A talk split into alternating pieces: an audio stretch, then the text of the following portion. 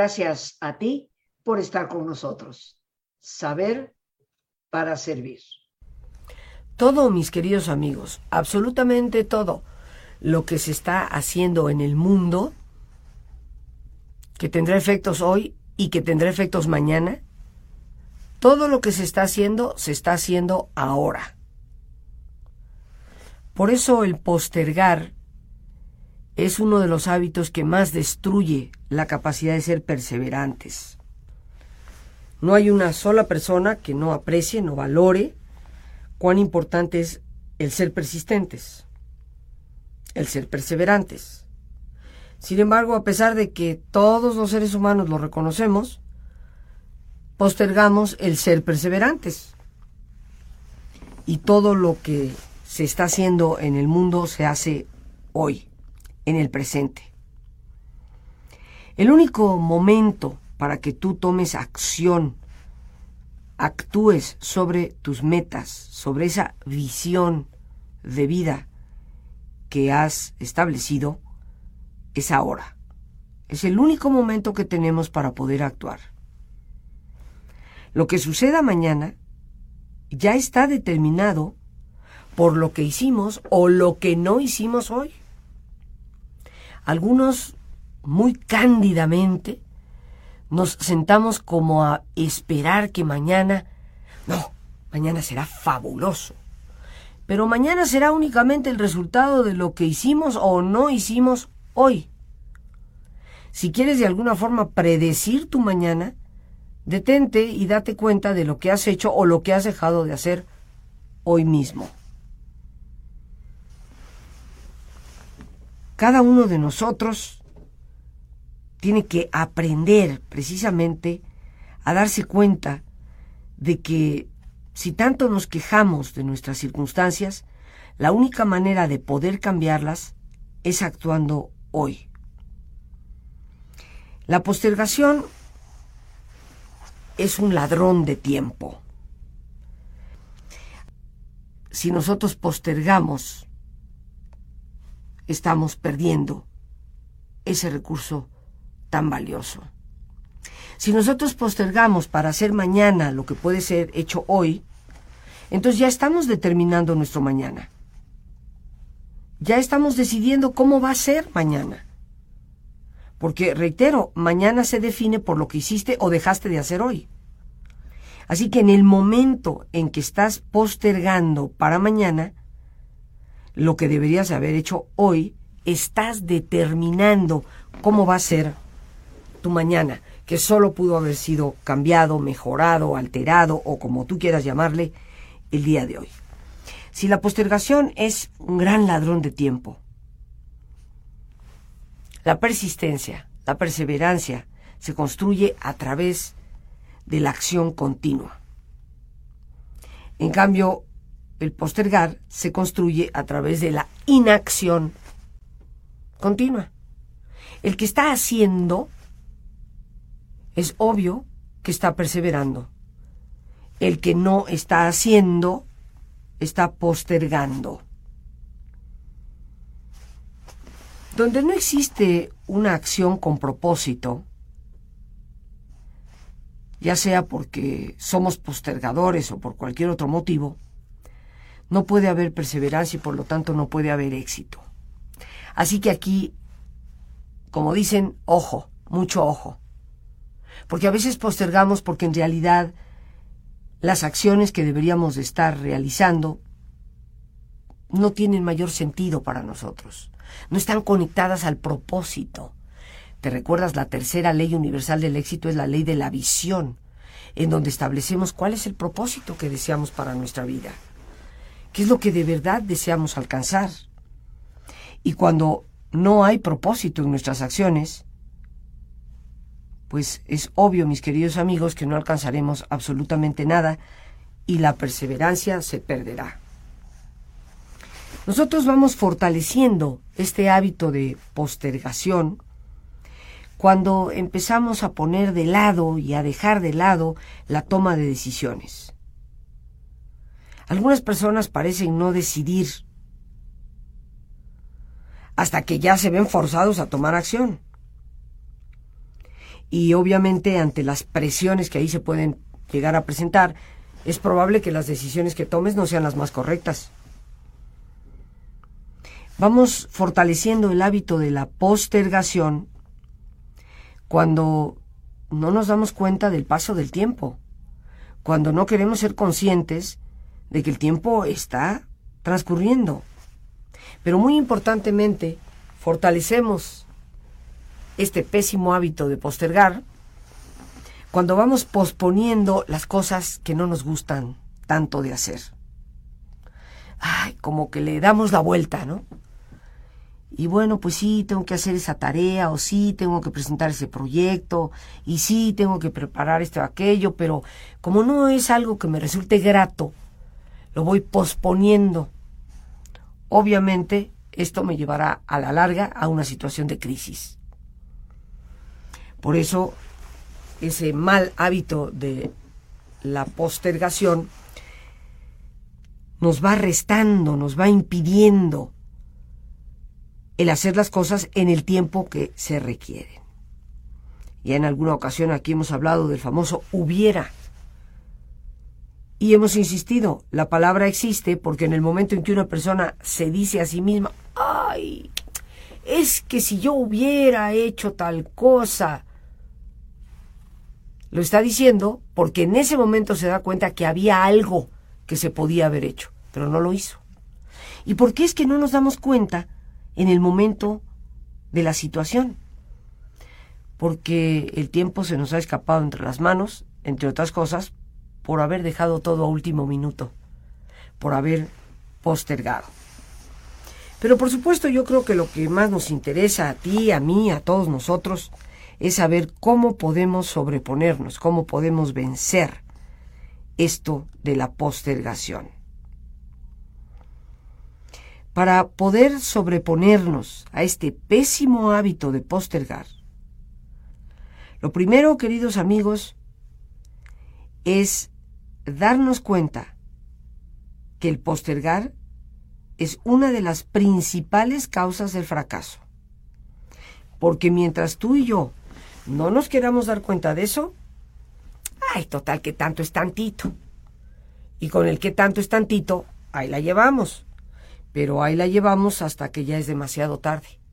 Cuando ya, obviamente, por más que intentemos, no hay nada que hacer. Las cosas que no se hicieron a su debido tiempo no pueden precipitarse una sobre la otra esperando obtener buenos resultados. Así que para vencer la postergación, el paso número uno es ser conscientes, decírmelo y reconocerlo. Postergar es una de las principales causas de los fracasos. Un segundo paso es darnos cuenta que cuando nosotros permitimos que la postergación sea lo que más opera en nuestra vida,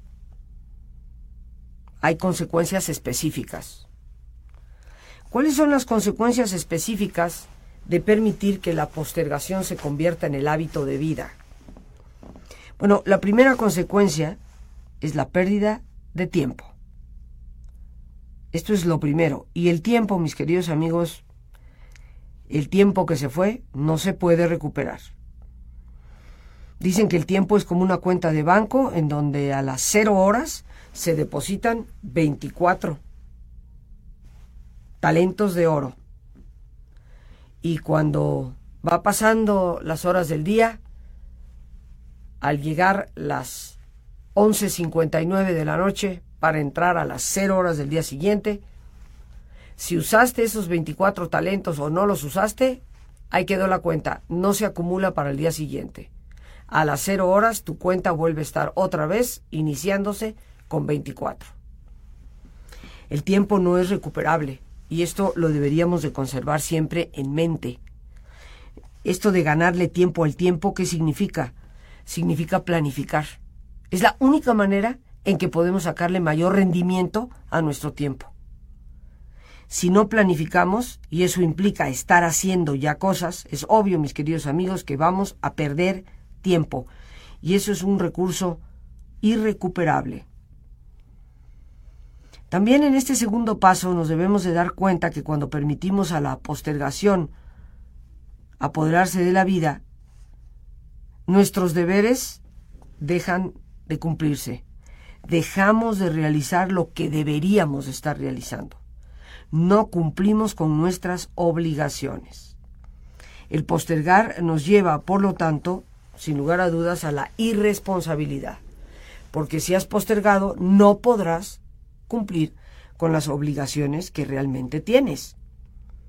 Y esto nos traerá consecuencias que en algunos casos pues no son de mayor monta, pero en algunos casos pueden ser verdaderamente trágicos, hasta el grado de producirnos la pérdida de un empleo o la pérdida de una relación, porque nadie realmente puede relacionarse de una forma sana con aquel o con aquella que no cumple con sus obligaciones y sus responsabilidades, que muchas veces sucede precisamente por este hábito de postergar. ¿Cómo poder derrotar este gran enemigo que a veces se presenta en nuestras vidas y que destruye prácticamente por completo nuestra capacidad de ser perseverantes, de ser persistentes y por lo tanto de alcanzar nuestras metas y nuestros objetivos? Ya decíamos que el primer paso para poder vencer a la postergación es tomar conciencia, darnos cuenta que postergar es una de las principales causas de fracaso para cualquier persona. Número dos, darnos cuenta de que cuando permitimos la postergación en nuestra vida, lo primero que va a suceder es que perdemos tiempo, tiempo que es irrecuperable. Lo segundo es que nuestras obligaciones, nuestras responsabilidades no se cumplirán. Entonces van a empezar a quedar baches, huecos, que a la larga el tiempo, la vida, la gente nos lo cobra y con intereses bastante altos. Algo muy importante de lo que debemos darnos cuenta que sucede cuando nosotros permitimos la postergación en nuestra vida es que perdemos oportunidades. Dejamos que las oportunidades se nos escapen se nos vayan de las manos, a pesar de que allí estaban. Y decíamos, la oportunidad siempre está allí, está frente a nosotros. Es como el que está parado frente a una puerta. Recordemos que también mencionábamos el origen de la palabra y el latín opportunus, que significa estar parado frente a la puerta. Y de ahí viene la palabra oportunidad. Estamos parados frente a ella. Pero es obvio que si postergamos, vamos a perder muchas de esas oportunidades. Cuando nos damos cuenta, esa puerta que estaba allí, lista para abrirse y que nos brindaba esa oportunidad, pues no tomamos el paso adelante a tiempo, no estiramos el brazo a tiempo, no volteamos el pomo de la puerta a tiempo y cuando nos damos cuenta pasaron ya otros días y ya no estamos frente a la puerta la oportunidad se nos fue. Démonos cuenta en este segundo punto que cuando permitimos a la postergación entrar en nuestra vida, vamos a ir perdiendo la capacidad de cumplir con importantes compromisos. Compromisos que pueden ser prioritarios y pueden determinar en gran parte el curso de tu éxito o de tu fracaso, por lo menos durante un buen tiempo. Es como la persona que, pues, pues, pues por ahí me voy, pues por ahí llego, a si llego bien y si no llego, pues también, total que tanto tantito. Ah, pues no llegó a esa cita que tenía con la cual pierde la oportunidad de un muy buen empleo, lo cual va a retrasar su camino al éxito tal vez durante semanas, meses o tal vez años. Eso nunca lo vamos a saber. Cuando tú faltas en cumplir a los importantes compromisos que tienes, nunca vas a saber cuál es la repercusión. Todo esto de lo que me quejo actualmente, que me va mal, que nada me sale bien, que será el resultado de no haber cumplido con aquel compromiso importante que tenía yo hace dos años. Nunca vamos a poder medir ¿Qué consecuencias nos puede traer la falta a los compromisos? Démonos cuenta de que cuando permitimos que la postergación se convierta en un hábito de vida, la vida se nos escapa como los granos de arena en el viento hasta que no queda nada. Y hay gente que se lamenta profundamente al final de su vida de, pues es que mi vida se me fue. Pero yo creo, mis queridos amigos, que la vida no se nos va. A la vida la dejamos ir. Porque igual hay gente que llega a las postrimerías de su vida sintiendo que su vida es como un granero donde se pudo almacenar muchísimas experiencias, recuerdos, vivencias maravillosas, situaciones de ejemplo, conocimiento y oportunidad que puede compartir con otros. Qué triste llegar a la edad más avanzada sintiendo que nuestra vida fue vacía, se nos escapó precisamente como agua entre los dedos o como arena que sopla el viento. Pero esto no se debe a la vida en sí, sino a nuestra postergación. Con el famoso mañana lo hago, mañana lo hago, pues nunca llegó el mañana. Y cuando nos damos cuenta, puede ser demasiado tarde.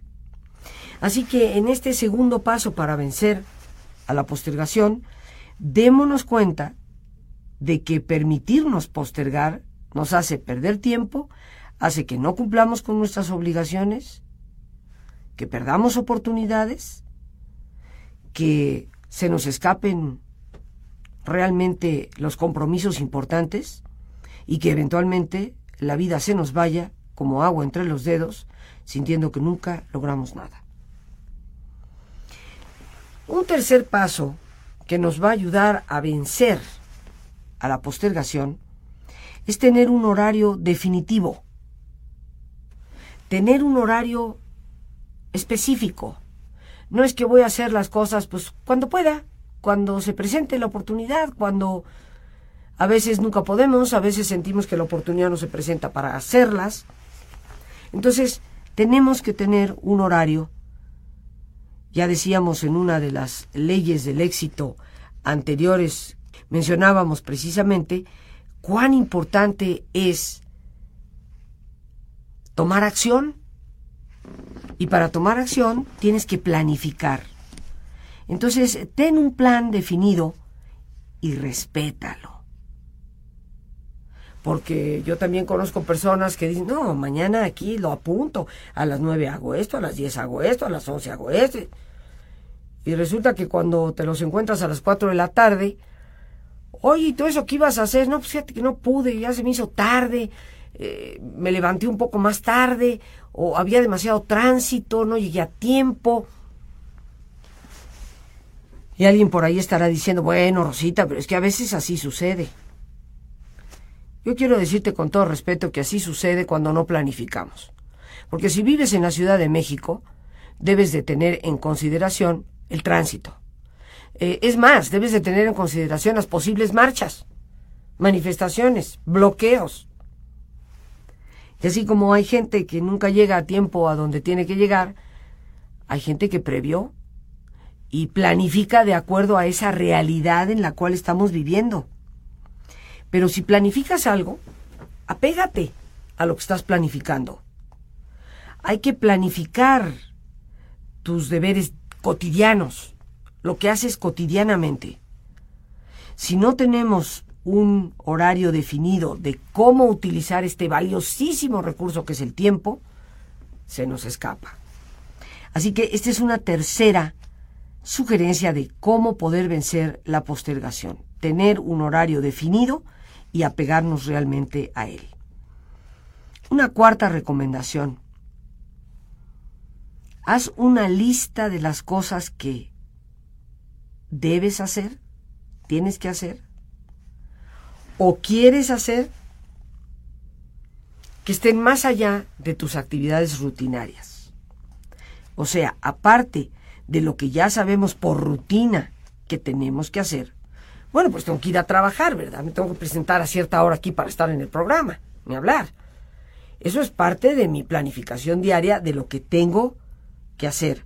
Pero hay otras cosas aparte de lo que ya es la rutina cotidiana, de cosas que debería de hacer o quiero hacer. Haz una lista de todas esas cosas y asígnate un tiempo específico. No es bueno, pues a ver cuándo.